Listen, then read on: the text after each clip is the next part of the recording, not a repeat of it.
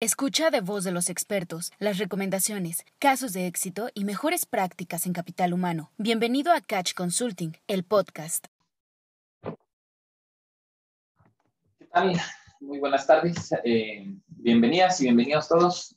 Un gusto vernos como cada tres semanas en este nuevo webinar para eh, clientes y quienes en algún momento tienen membresía con nuestra firma. Muchísimas gracias como siempre, por la confianza en nuestro equipo de trabajo, por darse el tiempo y la disponibilidad para poder aprovechar estas horas de entrenamiento, formación, capacitación, actualización de cada tres semanas. Eh, si se escucha muy lejos, les pediría me avisen por favor a través del chat, porque estoy viendo que el micrófono está muy, muy distante. Entonces, este, si está muy lejos, les pediría por favor me ayuden a través del chat. Y eh, pues bueno, como cada una de las sesiones que vamos teniendo, con las indicaciones de arranque de manera muy breve. Eh, en caso de que alguno o alguna vaya teniendo alguna pregunta, con toda confianza puede irlas realizando a través del chat. También utilizar la herramienta Questions and Answers, que ya eh, sabemos está dentro de las, los iconos o dentro del menú de esta opción en esta modalidad webinar que es en la que realizamos los em, eh, seminarios o estos webinars de cada tres semanas.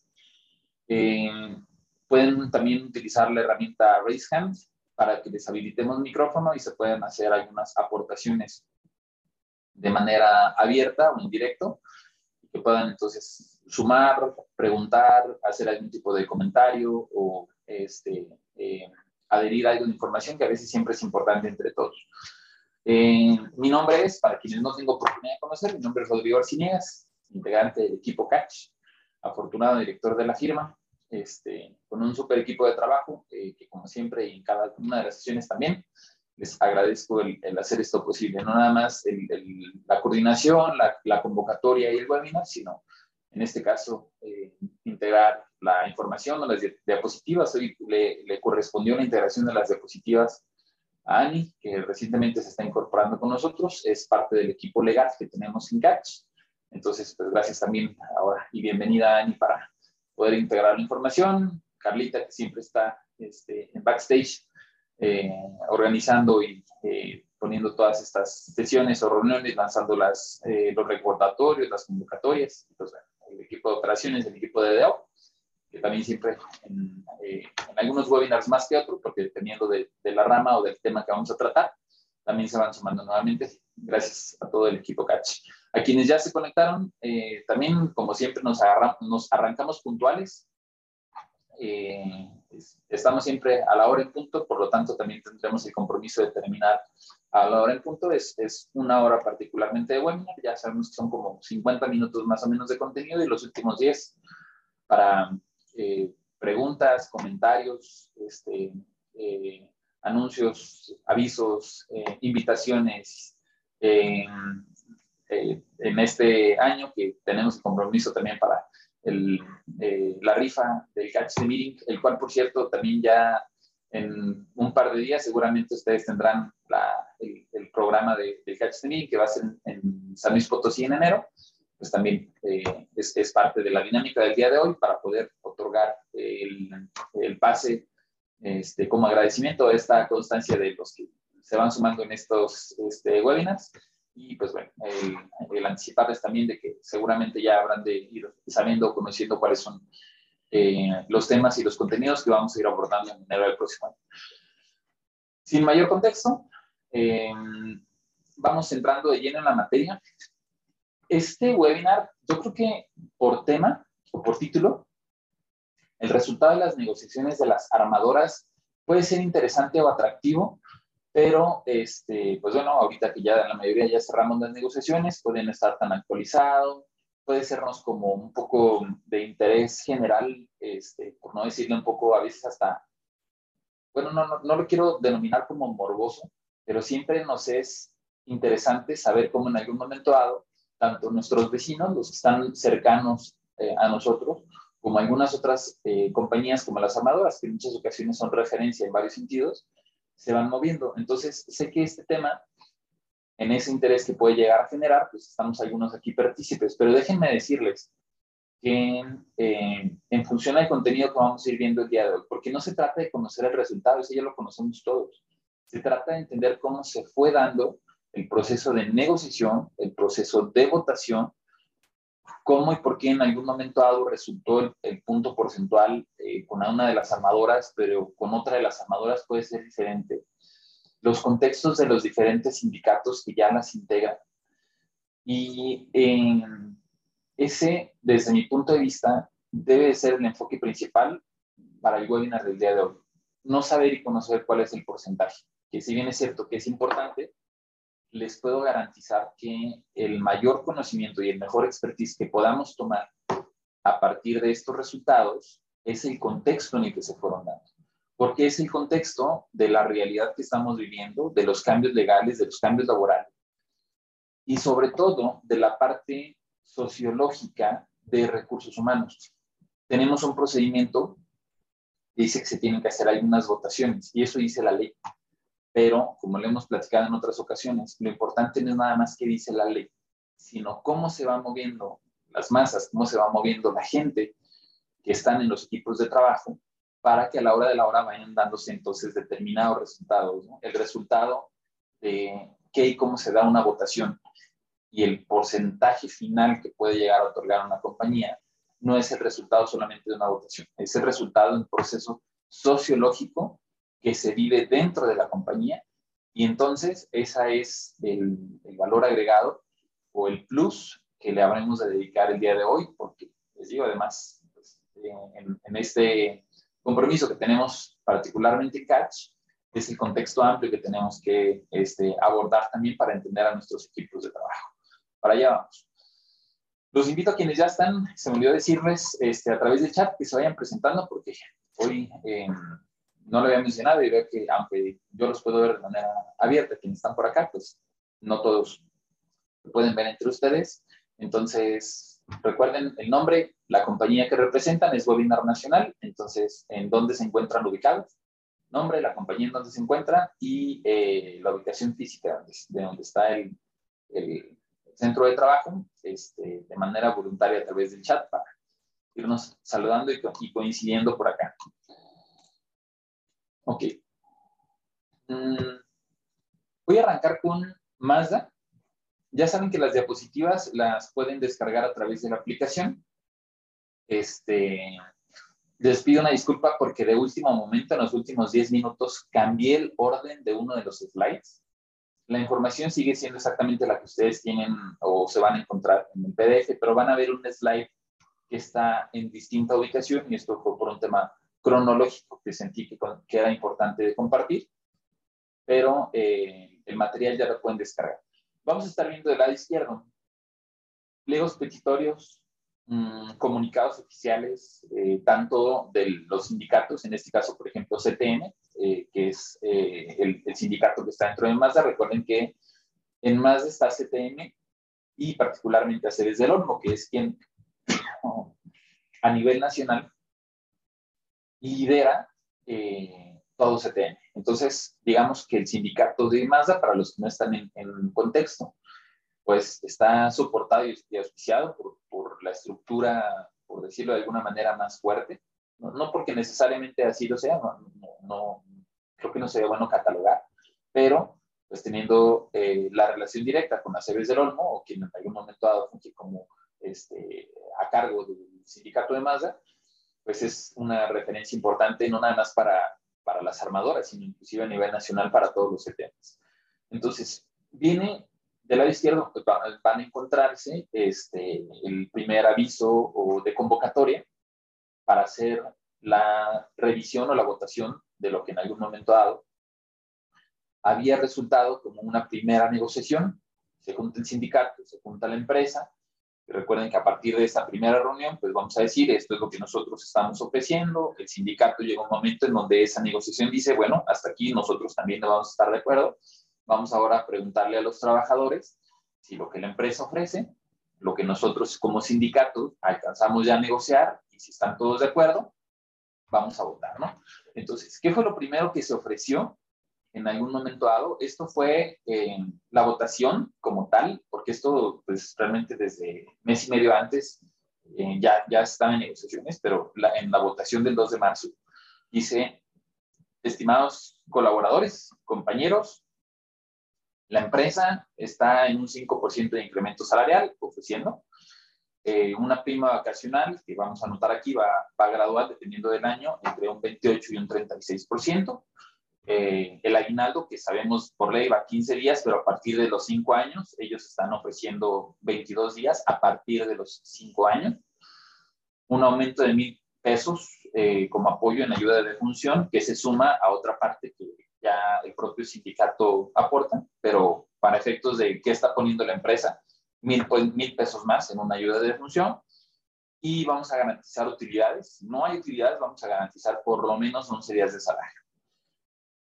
Esto es lo que entonces, después de varios días o de varias rondas de negociación, resulta en una primer convocatoria que se pone sobre la mesa y entonces el 2 de marzo, 2 y 3 de marzo, si no me falla, se abren las votaciones para este, eh, Mazda. Eh, se me fue este, eh, un reconocimiento por cinco años de servicio, el cual es un poco ambiguo. Literal dice, la empresa se compromete a realizar reconocimientos anuales de antigüedad sin explicar el tipo de incentivo, si va a ser económico, si va a ser una medalla, si te voy a dar un anillo, si te voy a dar un reconocimiento, solo si te voy a dar las gracias te voy a mencionar.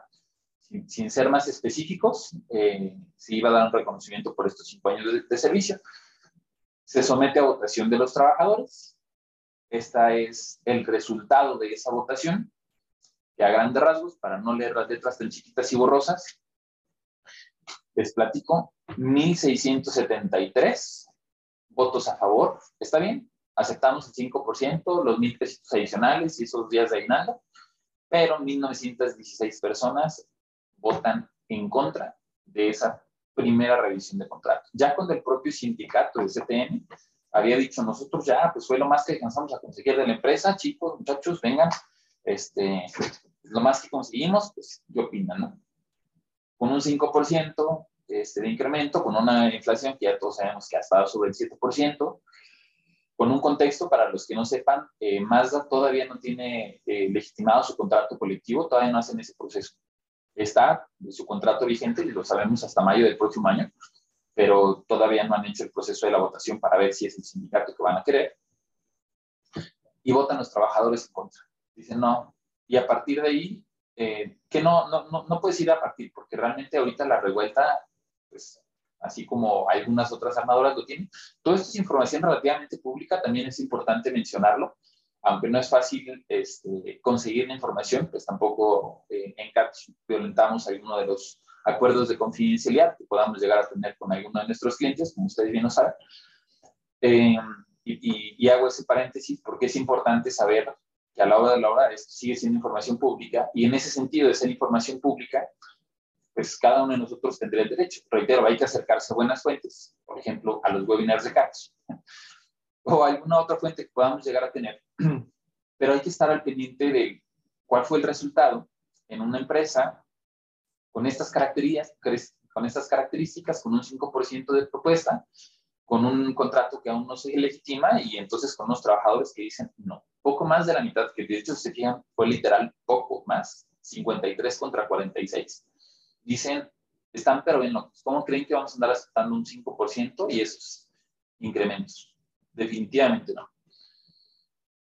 Em, ¿Qué pasa una vez que el, el sindicato o la empresa o ambos en conjunto, cuando se lanza la convocatoria, resultan en una votación en sentido negativo, pues lo que estipula la ley es regresense y siéntense a platicar de nuevo, porque aunque el sindicato ya había estado de acuerdo, los trabajadores no. Por lo tanto, vuélvanse a sentar. El contexto de esto también es importante para entender y cuántas veces, durante cuánto tiempo se va a volver a negociar. Pues depende. Hay un emplazamiento a huelga o no porque no necesariamente el hecho de que haya una revisión de contrato va acompañada de un emplazamiento. Recordemos a inicios de año que hemos mencionado que como nunca a partir de este año y durante ahora ya tenemos una tendencia de, los próximos cinco años vamos a tener una cantidad de este, eh, emplazamientos a huelga en donde, además de cubrir un requisito que es obligatorio, hacer la revisión, de estar acompañando, acompañado de un emplazamiento a huelga, pues también a esta revisión se le va a poner una fecha límite o se le va a poner cierta presión en donde se va a tener que eh, llevar a cabo y se va a tener que ejecutar dentro de los tiempos en que está esa, ese emplazamiento. En el caso de Mazda, no hubo un emplazamiento huelga. ¿Qué tenía que pasar? Pues seguir el procedimiento, regresar y volver a hacer una propuesta. ¿Cuántas veces? Las que fueran necesarias. Al no haber una, un emplazamiento a huelga, los trabajadores no tienen derecho de parar y de decir, no, ya, se venció el tiempo en el que tú me ofrecías algo y no hubo un emplazamiento huelga. Entonces, ¿por qué lo pongo en contexto? Porque hay que saberlo y entenderlo sobre las diferencias de algunas otras eh, compañías de las que vamos a hablar el día de hoy y poder entonces también evaluar cuáles son los resultados, porque el emplazamiento a huelga no es otra cosa más que una presión para que en algún momento dado el resultado esté un poco más a favor de los trabajadores, porque es el patrón el que tiene el poder económico y el que tiene el, dominio del decir, oye, ¿cómo vas a dar un 5% este, cuando la inflación está en 7 y cuando tus condiciones no necesariamente puedan llegar a ser los mejores, ¿no? No estoy hablando, no estoy diciendo que sea el caso particular de Mazda, pero hay que tomar un ejemplo palpable para que lo podamos ir entendiendo. Entonces, no hubo emplazamiento, no hubo acuerdo, regresa al sindicato, pues dicen los trabajadores que no, este, no, pues sentémonos de nuevo a platicar, pero la empresa no tiene dentro de lo que cabe tampoco mucha presión. Hay mucha presión desde el punto de vista de, híjole, ya ahorita tú eres sindicato que todavía no estás legitimado o, la gente no ha votado por ti, entonces si desde ahorita te están diciendo que no, pues claro que va a haber presión de la empresa en cierta preocupación del, y te van a apoyar el día que vayas a legitimar. Este, hay eh, temas en donde de manera interna, pues ahorita se están moviendo y no nada más eh, pues, el sindicato que ahorita tendría la titularidad, sino muchos otros que pudieran estar ahí atentos o al pendiente de, ya te salió esto mal y realmente quieres un sindicato que está peleando y que después de estar varias semanas está nada más tomando un 5%, ¿cómo se te ocurre? No? Ese es, es, el tipo de argumentos que ahorita en este momento, desde recursos humanos, vamos a tener que estar viviendo. Y más en aquellas compañías que pudieran llegar a ser más atractivas, ¿no? No es lo mismo una armadora de varios miles de trabajadores a otras compañías que probablemente no soy armadora, pero tengo igual de mil eh, o de miles de trabajadores. O tengo otra que no necesariamente es armadora y ni siquiera Tier 1, Tier 2, puedo ser un Tier 3 de 80 trabajadores. Es diferente también desde un contexto un poco más político este, o atractivo para los sindicatos, con quien en algún momento dado van a estar este, eh, tratando de estar ahí tanto metiéndose como al pendiente de este tipo de resultados de las negociaciones de la revisión de contrato colectivo. Eh, aquí está un slide que les digo, les cambié. ¿Y por qué se nos cambió? Porque en lo que acá en Mazda dijeron, esto es lo que ofrecemos, el sindicato estuvo de acuerdo, se fueron a votación y dijeron que no, GM empezó la propia. para quienes estamos cerquita de la planta, en otras ocasiones les he platicado que nosotros estamos a 15 minutos de GM y más o menos como a 30 de este, Mazda. Por lo tanto, entre ellas hay aproximadamente unos 20 minutos, 30 minutos de diferencia este, de traslado de carretera. Son plantas relativamente cercanas. El, eh, el contexto de GM empieza a ser muy diferente. ¿Por qué? Primero porque ya no tiene un CTM. Recordemos que hace el año pasado, sindicato CTM, a, cargo de la titularidad de su Medina, que es quien tiene mayor representatividad, sobre todo en Coahuila, mm. pierde la titularidad con un sindicato independiente que se llama Cintia, este que vemos en el logotipo, y entonces la revisión de este contrato ya no es con un CTM, la revisión de este contrato ya es con un sindicato independiente. Y aquí entra la parte interesante del, ah, a ver, ¿Y los sindicatos independientes cómo van a negociar ahora? Si estamos siempre tan, y hemos estado tan acostumbrados a un GM, ahora cómo van a negociar los sindicatos independientes y van a meter emplazamiento a huelga o no, y van a hacer qué? Pues bueno. El 12 de mayo, recordemos, me voy a regresar, 2 y 3 de marzo fueron las votaciones donde dijeron que no.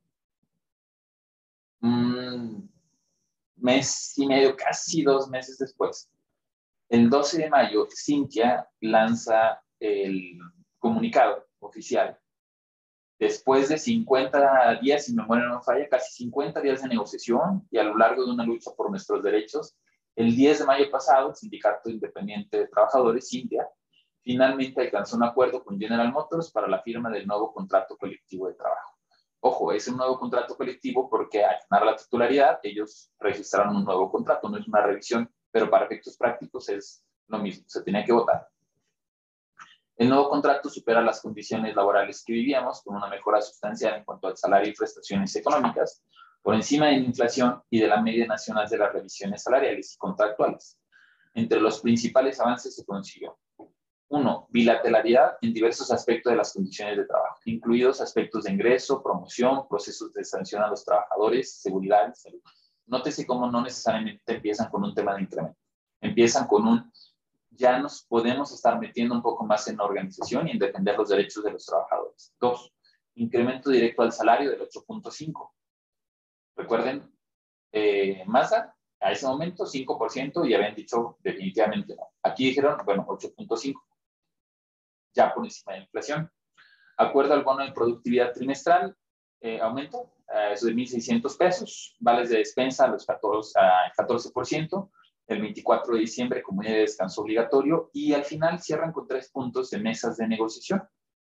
Aunque ahorita esto es lo que estamos firmando, vamos a hacer una mesa de negociación para implementar un programa de recuperación salarial. O sea, esto es un incremento ahorita, pero vamos a sentarnos a platicar cómo vamos a recuperar más salario no es un incremento, pero es sentémonos a hacer un análisis de cómo va a aumentar nuevamente el salario. Dos, una mesa para revisar el esquema de jornadas de trabajo, turnos y tripulaciones, así como de productividad. Esto es interesante porque jornada de trabajo, turnos y tripulaciones seguramente son temas legales, ¿no? No exceder de las jornadas máximas permitidas de ley, que ya sabemos que las primeras nueve son dobles y las terceras son triples. No, las primeras tres tres horas, tres veces a la semana es lo que permite la ley, no son las primeras nueve horas. Yo no le puedo exigir a alguien, yo no puedo obligar a alguien a que se quiera doblar turno. Oye, no llegó el que sigue. Este, y luego, pues queda tú el segundo turno. No puedo. No puedo obligar tres horas. Porque el tiempo máximo permitido de jornada extraordinaria es tres horas, tres veces a la semana. Entonces yo no le puedo pedir, pedir que se quede otras ocho o diez o doce. Solamente son tres horas. Y esas son prácticas en el día a día que tenemos en recursos humanos y que ahorita difícilmente por el, la cuadratura y el esquema, porque siempre lo hemos tenido así, vamos a decir, no, pues no lo voy a poder pedir a la gente que se queda doblar. Es lo que ahorita en este momento el sindicato lo está poniendo. Y saben que hay un argumento legal que dice la ley, no puedes exceder tres horas tres veces a la semana. Entonces, de, eh, para dónde voy con, con, este concepto de negociación y que les, les dije desde el inicio del webinar es no se trata nada más de, analizar, no, pues si dieron un 8%. Hay que analizar el, trasfondo y el contexto social en el que esto en algún momento dado se va a dar. ¿Por qué? Porque es lo que en algún momento dado nos va a cambiar el esquema de trabajo que hemos tenido durante muchos años en recursos humanos y en lugar de ser reactivos, de ver, ay, no inventes, ahora empezó a pasar esto, pues creo que nuestra labor principal, al menos el compromiso, que resalto siempre caches, tenemos que ir tres pasos adelante. What if? ¿Qué va a pasar si nos vamos específicamente en el esquema de jornadas de trabajo, turnos tripulaciones, tres horas, tres veces a la semana, asegurarnos de tener las jornadas diurna, nocturna y mixta, acuerdo a lo que dice. Y sobre todo, algo que también me llamó mucho la atención es un, como de productividad. Eh, podríamos entenderlo en dos sentidos. Uno de ellos en donde, pues bueno, si entre más productividad, más paguen, que es muy en sentido favorable del sindicato y de los trabajadores, pero también creo que en un sentido de, eh, no me consta porque no estuve en la negociación, pero puede llegar a simplificar, o a significar, perdón, un tema de, si te vamos a exigir tres horas, tres veces, está bien, pero nosotros de nuestro lado también estamos dispuestos a, a entender, por ejemplo, por qué está así nuestro scrap, cómo está nuestra rotación, qué pasa cuando nos portamos mal, ser un poco más equitativo. ¿Para qué? Para llegar a tener ese tema de productividad.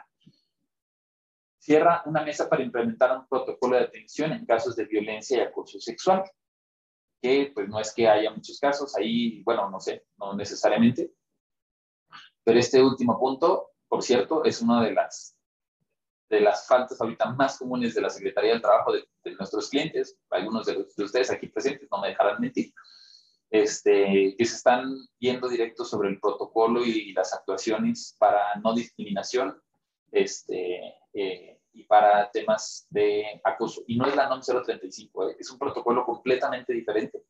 No se cubre con la NOM 035. La NOM 035 son factores de riesgo psicosociales y aunque pueden llegar a incluir algunos puntos, la NOM 035 la mides cada dos años y tienes un plan de acción y con eso la cumples. Pero si ahorita tienes un tema de acoso y van y te lo demandan, no lo vas a, subsanar solamente con la NOM 035. Es un tema un poco más amplio, el cual, por cierto, me queda en este preciso momento de tarea para poder hablar en un webinar específicamente de ese tema. Me lo anoto por acá.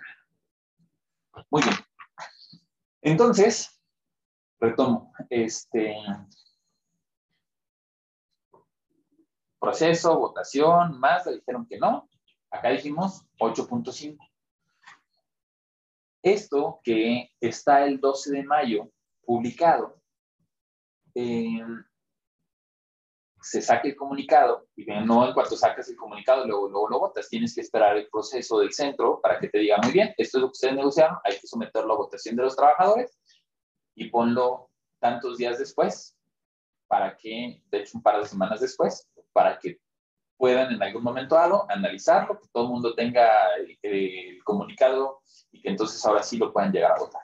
En lo que ellos estaban en la votación, ya habían notificado 12 de mayo 8.5% de incremento. Imagínense que ustedes sean de Mazda, que estaban dando un 5. Dices, oh cielos, GM acaba de anunciar y estamos, reitero, a 30 minutos de distancia. De hecho, tienen rutas de transporte eh, compartidas, o sea, a, tal cercanía se puede llegar a, tal cercanía se puede llegar a tener. Entonces dices, la otra armadora está dando un 8.5 y yo con mi 5%. Estaremos varios de acuerdo en, decir, no, pues ya, vale. Ahorita, si yo voy a tener mi segunda votación, esto seguramente va a generar un precedente para con mis trabajadores, en donde un sindicato independiente y no estos que tenemos desde hace mucho tiempo, está consiguiendo ya ahora sí arriba de inflación. No sé, puede que yo me preocupe y que exagere, pero si yo hubiera estado dentro del equipo de recursos humanos, relaciones laborales, dentro de Mazda, estaría muy preocupado que el 12 de mayo, antes de mis segundas votaciones, de mis segundas elecciones, dijéramos cuál va a ser el, porcentaje del incremento, ¿no? O sea, ya vamos poniendo ahí una vara o, un contexto, un precedente, pues hay que negociar algo diferente. Em, el bono de productividad es de 1.600 mensual, es correcto, no alcanzo a ver la fecha de negociación de manda. Fue hace poco, sí, ahorita se las voy a compartir. Estas son un par de preguntas que tenemos aquí dentro de Questions and Answers y las voy contestando ahí de cambio. Y entonces, regreso con masa. Eh, este comunicado, déjenme ver, ah, no tengo la fecha en este porque está un poco recortado, pero déjenme ver si en la parte de abajo este, lo puedo encontrar.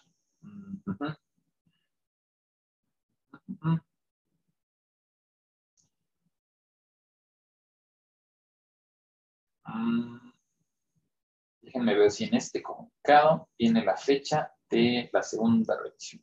Ah, ay, miren, 12 de mayo. El comunicado sale exactamente en la misma fecha. Ambos sindicatos completamente diferentes, de distintas armadoras, pero salen en la misma fecha, 12 de mayo, para hacer la votación el 20 de mayo.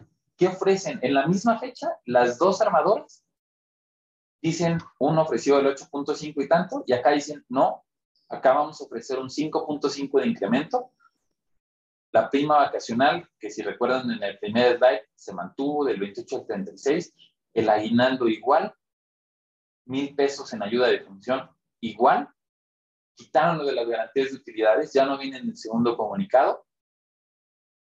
Vamos a dar una comida especial el Día del Padre. Ya se me fue el audio. Me avisan, por favor, si se alcanza a escuchar este, suficientemente Si se empieza a escuchar lejano, este, me, avisan, por favor. Y entonces, dos armadoras muy cerquita, 8.5, 5.5, y cada una de las dos se va a tener que ir a las votaciones. Ojo, en Mazda esta sería la segunda votación. Para GM hubiese sido la primera. Eh, súper, qué bueno que se sigue escuchando bien, gracias. Y retómense, imagínense ustedes la escena, cada uno, o pónganse del lado que ustedes quieran, unos del lado de GM, nosotros 8.5 es lo que dimos con este sindicato, allá 5.5. Reflexionemos si estaríamos preocupados un poco si fuéramos más, ahí vemos que el 5.5% y que el otro va a hacer las votaciones sobre el 8%. ¿Y qué se esperaría de la votación? Y ojo, tu primera votación fue un 5% de incremento. Ahorita la única diferencia que estás dando es, quitaste garantía de utilidades, vamos a dar una comida especial del Día del Padre y solamente ni siquiera un punto porcentual cercano a inflación, solo medio punto porcentual. Por cierto, y porque de una vez les anticipo, la gente votó que sí. Esa es la foto de la comida especial por el Día del Padre. Les llevaron ir. Se ve bueno, la verdad. Pero, pues te doy medio punto porcentual más y comida del Día del Padre. Y ya spoileé un poco el resultado. Déjenme se los muestro para que lo veamos no nada más spoileado. Este es el resultado de la boleta del 20 y 21 de mayo, que fue la segunda votación en Mazda. A favor 79% y en contra 528. A la gente aceptó la comida del día del papá y medio punto porcentual. Lo comparo contra la primera votación. La primera con 5%, 46 a favor, 53 en contra. Hay algunas reflexiones que ahorita en un ratito les voy a pedir que este, ustedes mismos aporten, porque en lo personal y evidentemente el, el contexto de cómo se les estoy platicando debe estar salpicado de mi sorpresa personal. En el momento, de, además, pues es nuestra labor en Catch, estar ahí al pendiente de los resultados. Me siento a veces como si estuviéramos en votaciones o en, este, en, en el PREP tenemos votaciones electorales de ver cómo van a salir los resultados. Somos los primeros que nos tenemos que enterar. Este, o probablemente como si estuviéramos en la academia y a ver a quién van a expulsar, no lo sé. Cada quien tome el ejemplo que, que mejor le agrade. Pero me confieso altamente sorprendido del por qué la gente votó que si ya con una diferencia 4 contra 1, por un punto 5% adicional, muy lejos todavía de, un tema inflacionario este, y con unos beneficios que a la hora de la hora, no sé, no, no, no, quiero, no, no tengo calidad moral para poder decir, no, se están bien o están mal. Eso no me corresponde decirlo a mí, no es juez. Pero sí puedo como ciudadano, probablemente hasta como trabajador, decir, creo que los beneficios no son el, el, el wow para, cuando la empresa está muy bien, tienes un muy buen salario, este, tienes muy buenas prestaciones, pues se puede llegar a entender, ¿no? Que digas, no, sí, si estamos mucho más altos, está bien, un 5%. Pero cuando, al menos en lo que sabemos o vemos nosotros en el día a día, no necesariamente es así. Reitero, y es un juicio personal, no, no es un juicio que esté haciendo ahorita en nombre de Catch, es un juicio meramente personal, el cual acompañó mi sorpresa de decir, la gente votó que sí, solo un punto 5% adicional. Les comparto el resultado de la DGM. ¿Cuál fue la votación? Que ojo, por cierto, 20 y 21 de mayo se votó Mazda. Cinco días después, 25 y 26 de mayo, se votó GM. Y GM tuvo un 84% a favor y un 15% en contra. 84 a favor, 15 en contra, sobre un 8.5 más esos beneficios que ya vimos, 80% eh, a favor de un 5.5% en esas otras condiciones. Les comparto de manera muy breve porque si no, este, eh, después se me va el, el, hilo. Algunas otras referencias para quienes están en el norte, en el norte que Chrysler o FCA, Chrysler, este, tuvo su negociación, eh, dan 9.5. Sindicato Mazda, Aceres de Oro. Sindicato GM, Cintia, recién ganado a Teresa Medina. Sindicato Fiat Chrysler, el mismo de Teresa Medina. Entonces Teresa Medina obtuvo 9.5 en Chrysler y el sindicato que le ganó a Teresa Medina obtuvo 8.5. Pero el otro, que ya tiene mucho tiempo, que no ha legitimado, obtuvo 5.5. Telefonistas, 4.5% y eh, resolvieron uno de tres emplazamientos. El de telefonistas sí tenía emplazamiento, el de GM también tenía emplazamiento. Esa es otra cosa que es importante tomar en contexto. Telefonistas sí tiene emplazamiento y resulta en un 4.5, todavía más bajo que el de este eh, el de Mazda. Pero el otro que también tuvo emplazamiento fue más alto. Y además, eh, solo como contexto, para aquellos este, que puedan llegarlo a tomar como referencia, eh, Telmex ha dejado de contribuir por siete años dinero que corresponde para los temas de este, jubilación. Eh, Telmex, por el tipo de compañía, los años que tuvo y, el auge que en algún momento dado se consiguió, pues consiguieron muy buenos resultados en temas de negociación y eh, la parte de jubilación todavía es, es, parte del pasivo laboral que podríamos decir en este momento que, que se tiene, pero pues también las condiciones ahorita de mercado son muy diferentes. Eh, en las mismas fechas, bueno, eso no es hecho relativo porque esto debe tener como dos semanas a lo mucho. Saliéndonos un poco de este, automotriz o de, telefonistas, nos vamos a, eh, en este caso es más minera, ArcelorMittal, que tiene su división automotriz, no es la que tuvo el programa. Eh, hubo una huelga, huelga, de poco más de 24 horas, en ArcelorMittal, en Michoacán, si mi memoria no me falla. Y lo pongo en contexto porque no era un tema del salario o de, los incrementos similares. Esta huelga es porque los trabajadores dijeron, oye, salió tanto de utilidades a repartir, pero no está repartiendo el 10%, porque a partir de que la reforma laboral, bueno, ni siquiera en la reforma, en la reforma del año pasado de cómo se reparte utilidades, pues ya el patrón no tiene la obligación de repartir el 10%. Reparte el 10%, sí, hace el cálculo sobre el 10%, pero ahora pone toques.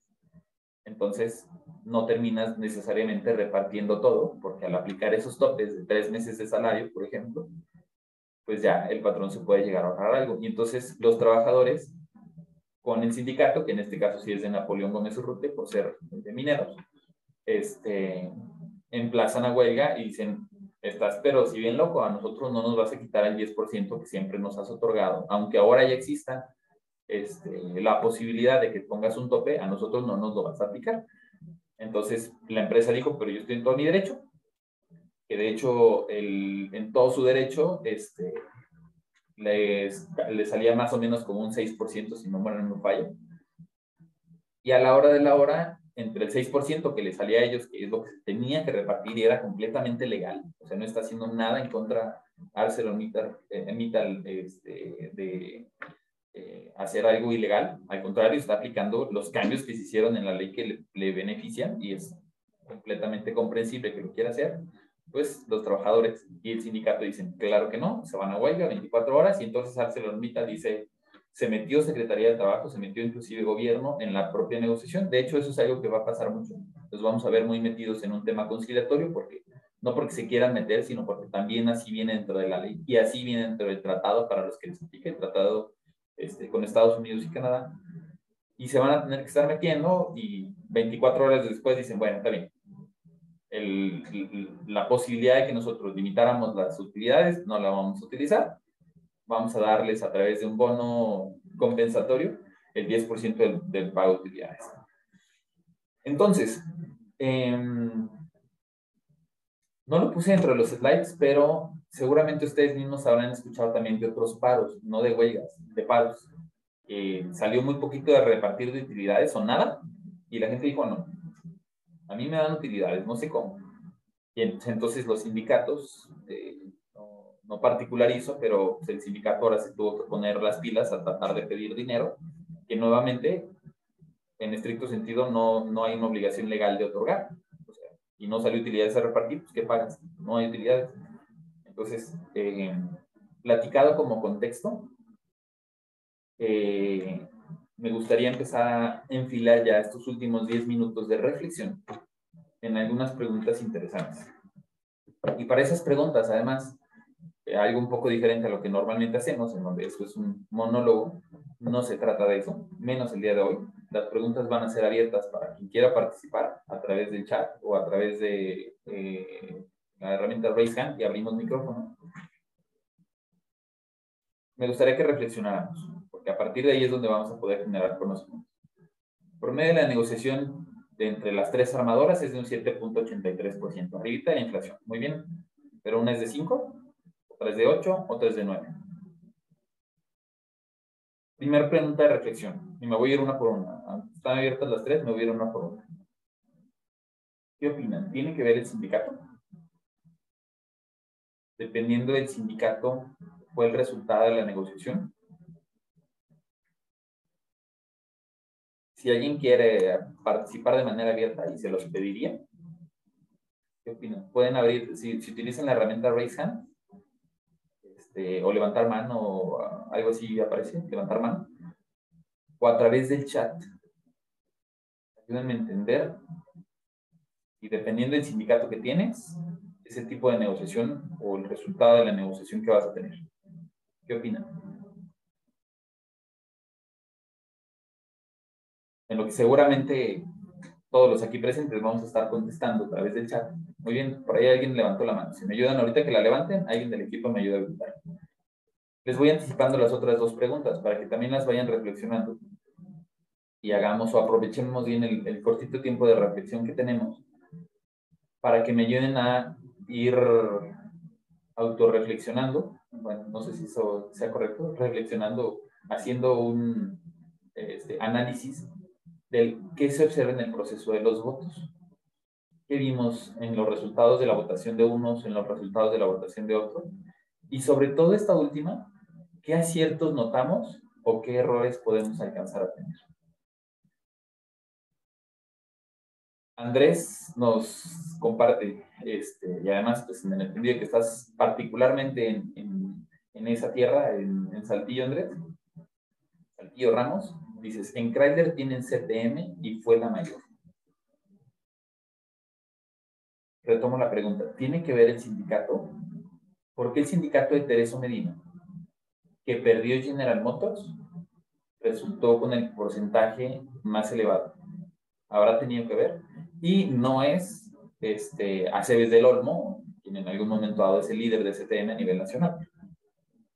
Es Teresa Medina, que si bien es cierto, hay que reconocerle su trabajo de tantos años, es, tiene una muy buena representatividad dentro de STM, porque STM, habiendo perdido el año pasado, el día de hoy termina con un 9.5%. Entonces, Juan Carlos, ¿cómo estás? Gusto saludarte. ¿Qué tal? ¿Qué tal? Eh, Rodrigo y todos. Pues mira, te voy a platicar un poquito de mi experiencia. Hace poquito te encontré aquí, creo que en G100, aquí en Guanajuato. Eh, nosotros eh, en American Industries tomamos tenemos, este, somos un shelter, entonces tenemos un cliente que se llama GFX dentro de General Motors y ese mismo cliente tiene una operación en Ford, en Hermosillo. Eh, realmente la experiencia con el sindicato pues ha sido muy enriquecedora, por así decirlo, pero en mi, en mi particular punto de vista sí tiene que ver el sindicato. En Hermosillo, al momento de tomar esa operación que, teníamos, que, que tenía nuestro cliente allá, eh, te puedo decir que, que, que, el sindicato ha representado, ha representado todo un reto para, para nosotros. Eh, piden, eh, efectivamente, como bien decías, eh, no, es este, no es por ley que se les tenga que dar lo que, este, un bono de utilidad, pero en Hermosillo se tuvo que dar.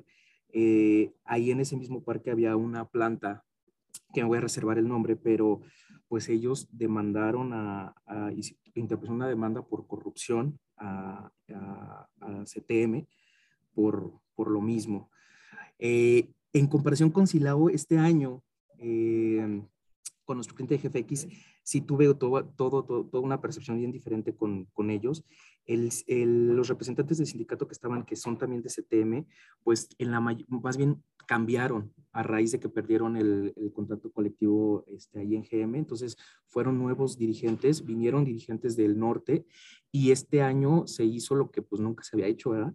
Eh, este, tuvimos una junta aquí en, en las instalaciones de, de, American y pues se sesionó como, como, como una junta de, de incremento.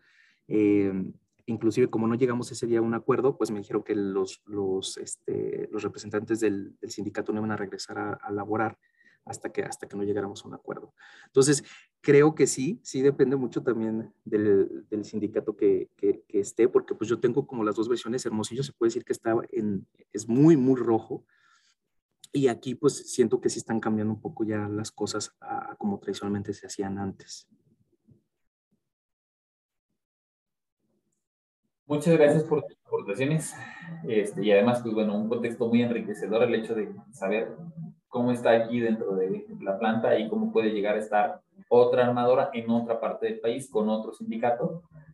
Este, y pues bueno, sí tiene entonces que ver el sindicato. O sea, sí, sí, sí puede en algún momento dado influir las condiciones o, o características.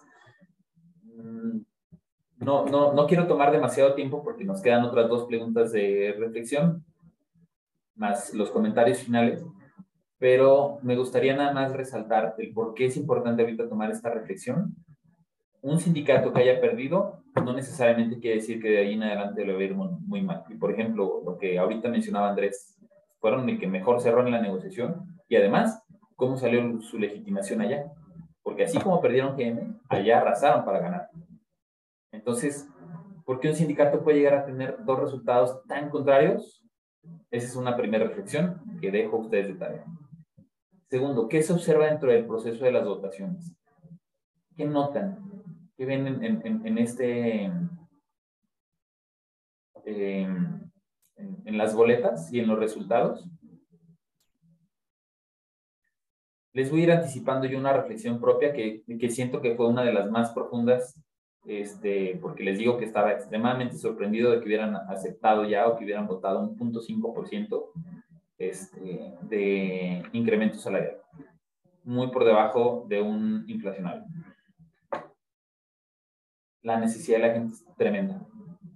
Perdonen que lo diga abiertamente, pero al menos yo que estoy como muy en contacto y en relación este, para escuchar el Vox Populi de los, Vox Populi de los trabajadores, déjenme decirles que me quedo con la sensación de que el proceso electoral fue un proceso de hambre. Porque mientras no aceptaran el incremento salarial, no iba a haber realmente algún reflejo de todo lo que iba del año, casi junio, casi mediados de año, de un incremento de lo que fuera. Y con una inflación del 7% y sin nada de incremento a, la, a, a mitad de año, es también lo que quieras, pero dámelo ya. Y, y, ese les puedo decir que fue el Vox Populi más importante del por qué creo que el aceptar un punto 5%. No, no fue un punto 5, es un dame lo que quieras, pero dámelo ya. Y dame el retroactivo. Este, ahí, o hubo, porque el retroactivo además se entregó hace que 10 días, 12 días, hace dos semanas. No me sé la fecha exacta, no quiero mentir, pero fue en este mes se los puedo garantizar. Todavía siguieron esperando después del, de, todo mayo un mes y pedacito adicional para que se pudiera llegar a aplicar el, el, retroactivo, aún ya cuando se tenía la, la, respuesta o la resolución por parte de, del centro, ¿eh? o sea, sé, sé, que hay que esperar el protocolo, pero aún después del protocolo todavía tuvieron que esperar a ver cuándo y cuándo y cuándo llegaba el retroactivo y por lo tanto, reitero, lo, lo que yo quiero poner en, en, en la mesa es, el voto siento que fue más de hambre que de convicción. Fue más de ya. Y entonces abre una puerta para el, en la legitimación porque votará, porque les falta legitimar. Van a votar por hambre o van a votar por convicción. Y van en algún momento dado a tener resultados sobre un 5% cuando la otra tuvo 8 o 9. Hay casi doble diferencia. Manténganlo durante tres años. Una que se vaya 9, 9, 9, 9 por 3, 27, y otra que mantenga 5, 5, 5, 15, 15 contra 25, 12 puntos porcentuales en tres años. ¿Va a haber sustentabilidad? Entonces, ese, ese tipo de reflexiones de esta segunda línea es la parte sociológica que les digo, que es extremadamente importante. Una, una, una cosa es la cuestión procesal, lo que debe de ser la votación, el protocolo, la convocatoria, subirlo a la página del centro. Eso es procesal, pero de raíz, ¿qué tipo de reflexiones, reitero, estamos dejando? Y si eres el RH de esa empresa, pues qué tipo de reflexiones te vas quedando, qué vas aprendiendo. Y si no eres de esa empresa, ¿qué estamos aprendiendo de ellos? Amarro de ahí precisamente la tercera pregunta. ¿Qué aciertos se tuvieron? ¿Cómo en algún momento dado se, se vota con un 80% casi a favor de un 5% y también con un 80% a favor de un 8%? Adelante, Alberto. Déjame. Ah, ya, ya tienes habilitado ¿Qué tal, Rodrigo? Buenas tardes. Este, bueno, eh, viendo la, pregunta de la pregunta dos antes de pasar a, la última, eh, estaba viendo que las votaciones fueron el mismo día, ¿no? O la emisión de, la cédula o el, voto. Yo creo que yo creo que si Mazda hubiera, hubiera tardado un día más o dos días más en hacer la votación y viendo el resultado de General Motors que, obtuvo ahí un, porcentaje mayor, yo creo que no hubieran aceptado. Yo creo que fue ahí, ahí estrategia, ¿no? Hacerlo el mismo día, este, con, con, ese fin, ¿no? De que, oye, otra empresa de tu mismo giro obtuvo más, este, yo creo que a lo mejor hubieran meditado y hubieran dicho, no, pues vamos, si ellos pudieran, nosotros también.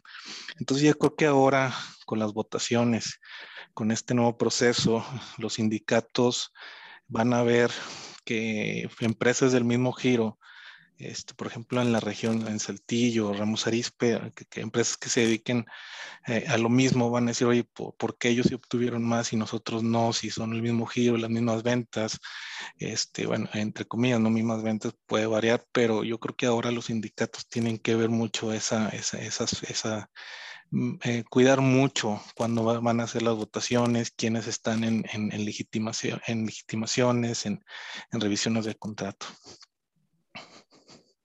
Gracias por tu, aportación, Alberto. Déjame nada más hago una nota porque es muy importante. El comunicado de ambas compañías de esta segunda revisión, que tiene fecha que les digo 12 de enero, salió el mismo día que la de General Motors. Ah, una, salió el mismo día que esta. Los dos la comunicaron, pero la votación no fue el mismo día. 12 de mayo se comunica en ambos casos. pero la votación de Mazda fue el 20 de mayo, una semana pasadita después. Oh, ok. Entonces, en este momento, con esa semana de anticipación, la gente de Mazda sí supo que el sindicato de GM traía tres puntos porcentuales arriba. En ese entonces la gente ya sabía Probablemente no me consta, no estuve dentro de planta para saber si estaban comunicados al respecto, pero de que ya estaba abierta o relativamente pública la información, ya podrían haberlo sabido. Solo probablemente no se enteraron, no lo sé. A la siguiente semana, después de sus votaciones, que te digo que fue 20 y 21 de mayo, ahora sí fue la votación de GM, una semana después, pero el comunicado sale el mismo día. A la semana vota este, eh, Mazda y a las dos semanas vota GM. Pero ya sabían, los de Mazda ya sabían, definitivamente. y gracias por tus eh, aportaciones. El salario y el clima interno es ajeno al porcentaje. Eso, Ya también habías comentado que estar pendiente del clima interno era muy importante. Eso definitivamente te puedo decir que es, es parte de ese contexto si la gente conoce y confía en sus representantes, probablemente van a andar aceptando ciertas cosas o ciertas condiciones, o si las condiciones de clima, reitero, pueden llegar a ser, claro que, que, el resultado de, del voto va a ser muy, muy eh, diferente, ¿no? Y esto nuevamente tiene que ver como con un contexto social. Gaby, ¿querías aportar algo? Adelante. Sí, hola. ¿Sí me escuchan? Sí, adelante. Eh, bueno, eh, respecto a tu pregunta de que si tiene que ver el sindicato, no lo sé porque creo que tiene más que ver lo que acabas de comentar, qué está pasando dentro de la empresa. En, en, nuestro caso, nuestro sindicato no ha sido tan activo como a lo mejor en otras, en otras empresas o durante más tiempo. Entonces, realmente el resultado de nuestro proceso, mm, digamos que el sindicato apenas está como empezando a, a, a figurar.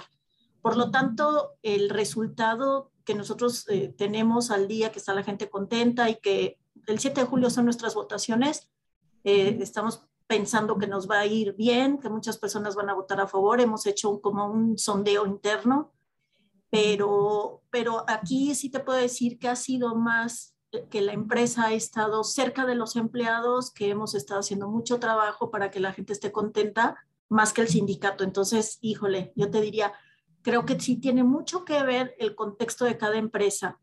Y en el tema del porcentaje, la realidad es que también pienso que tiene muchísimo que ver si los salarios de cada empresa son muy altos, muy castigados, si están en el norte, si están en el centro, porque digo, hasta en la misma encuesta lo vemos, son, son salarios diferenciados, entonces no es lo mismo el 10% de 200 que de 2000. Entonces, creo que sí también tiene que ver con cómo está la circunstancia de los salarios y de las prestaciones de cada empresa, como para tener un rango de porcentaje parejo. No sé si me explico.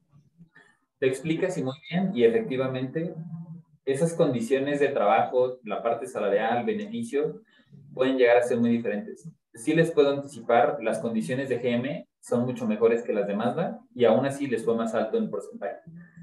Eh, y, creo que parte del, del, eh, del, motivo principal por el que decidimos hacer este webinar, que reitero, no es un cisne del cerraron en un 783, es marcar esa tendencia que eh, vemos muy específica en que los temas de RH no se resuelven nada más a través de la numerología, se resuelven a través de las condiciones sociales. Y por condiciones sociales no son condiciones de trabajo no es un sueldo mayor o un mal sueldo. Quien tiene peores condiciones de trabajo resultó en, un resultado, bueno, terminó en un resultado más desfavorable que el que ya le iba bien. Y el que negoció mejor es el que acababa de perder el año pasado y el otro sindicato que debió de haber entrado como un salvador porque pues, los otros opresores resultó con una negociación peor que los que hicieron. Imagínense cómo están ahorita en redes después de decir, no inventes, si para esto cambiamos de sindicato, el sindicato anterior negoció 9.5 allá, pero ustedes negociaron un 8.5. Entonces, hay, hay muchas variantes y vertientes que no nos daría, no nada más este webinar, sino los siguientes dos años para poderlas entender. Pero estamos metidos en esa, en esa reflexión. Y cierro prácticamente con eso. Las las condiciones o características que vamos a tener que afrontar van en ese sentido. No importa qué reglas del juego hay, lo que importa es que a la hora de la hora se tengan resultados este, positivos. Si en el resultado positivo, porque somos representantes del patrón, podemos mejorar las condiciones de trabajo, definitivamente hay que mantener ese enfoque. Pero no por haber perdido una batalla, ya se perdieron todas las siguientes, no por tener un buen sindicato vamos a tener un buen resultado, no por ahora tener uno que no hubiéramos querido, en el entendido, por ejemplo, es India, este, pues el resultado es el peor que hubiéramos, que hubiéramos encontrado. Eso es la realidad de nuestros siguientes cinco años. Decíamos, y este es el primer webinar donde lo digo abiertamente, ya no va a ser un tema de 2023 y 2024. Puedo casi garantizar que nuestros próximos cinco años van a ser extremadamente difíciles en ese sentido. ¿Siguen los retos? Eh, te informa, hermano de Salamanca, por favor, vente juntos por la libertad sindical, unidos saquemos sacaremos a CATEM. Nótese no nada más la convocatoria de, de, CATEM, en donde GM, Silao y Nissan Aguascalientes ya no están con CTM, sino que ahora vota por nosotros. de MGM sí se pudo, pero parece que no se fue la CTM, nuevo sindicato salió con esos 40 pesotes de aumento. Entonces, hay, hay, hay, muchos contextos, reitero, que vamos a tener que ir trabajando. Cerramos a tiempo, este, empezamos a tiempo, terminamos a tiempo, como, como siempre en estas este, condiciones o características, por lo tanto, eh, con eso cerramos el contenido. Mm, le voy a dedicar nada más estos últimos minutos a hacer lo de la, la dinámica y las invitaciones en general, pero eh, nuevamente gracias a todos por irnos acompañando. Le voy a pedir a Carlita también que si me va ayudando a mandar la encuesta de satisfacción. De hecho, déjenme, la voy mandando yo desde acá. Este, ayúdenos, por favor, como siempre. Es importante eh, la encuesta de satisfacción. En el próximo webinar vamos a ver el contenido importante del programa de inspección. Ahorita ya muchos están inspeccionando. Ya tenemos a algunos de ustedes con multas millonarias. Eh, lo, lo, platicamos desde hace tiempo. Habíamos estar, de tener, estar muy al pendiente al respecto. Y pues bueno, ahorita ya tenemos eh, información muy importante para compartir sobre estos programas de inspección, en dónde están siendo las multas, por qué están siendo las multas, por qué están siendo tan caras, cómo las vamos a en algún momento a anticipar. Entonces, miércoles 20 de julio, de 3 a 4 de la tarde, nos vemos en este webinar.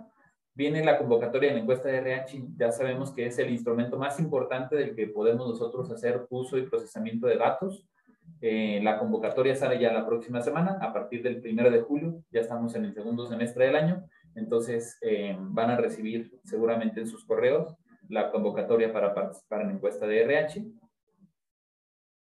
Las bases de la cortesía, para quienes pueda llegar a hacer este el primer webinar, se las voy dejando en pantalla.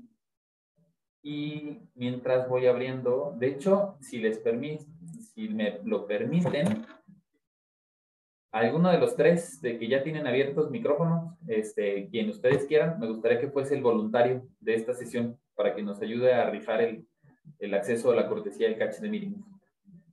¿Quién, ¿Quién, me quiere y yo puede ayudar? Ya tienen el micrófono. Alberto, Gaby, Juan Carlos. Yo te ayudo si quieres. Perfecto. Este, entonces, ya, ya sabes la dinámica, Gali. Yo te digo un número tal y tal, que son los registrados de opción. Y a partir de ahí, pues vamos viendo quién ¿te parece? Entonces, ok. Un número entre el 7 y el 40, por favor, Gali. 38. 38, ¿verdad? Ajá. 38. no, no cuenta porque es nuestra recién ingresada Ani Ana Belén. Este. Entonces, pues bueno, ni tú ya tienes ganado tu, tu acceso al Catch the Meeting. Ana Belén es eh, la nueva integrante de la parte de legal, que de hecho es la que les digo que nos ayuda a hacer las diapositivas para este webinar. Entonces, no cuenta. Pásame a okay. Entonces, el, el, número 15. El número 15. Eh, Juan Agüena de FPMX. No sé si sea FANPI si está en Guanajuato, pero bueno, Juan Angüena, Aguena, perdón, Aguena, Aguena Juan, está por acá. Déjame, te voy a habilitar tu micrófono acá. Juan, ¿cómo estás?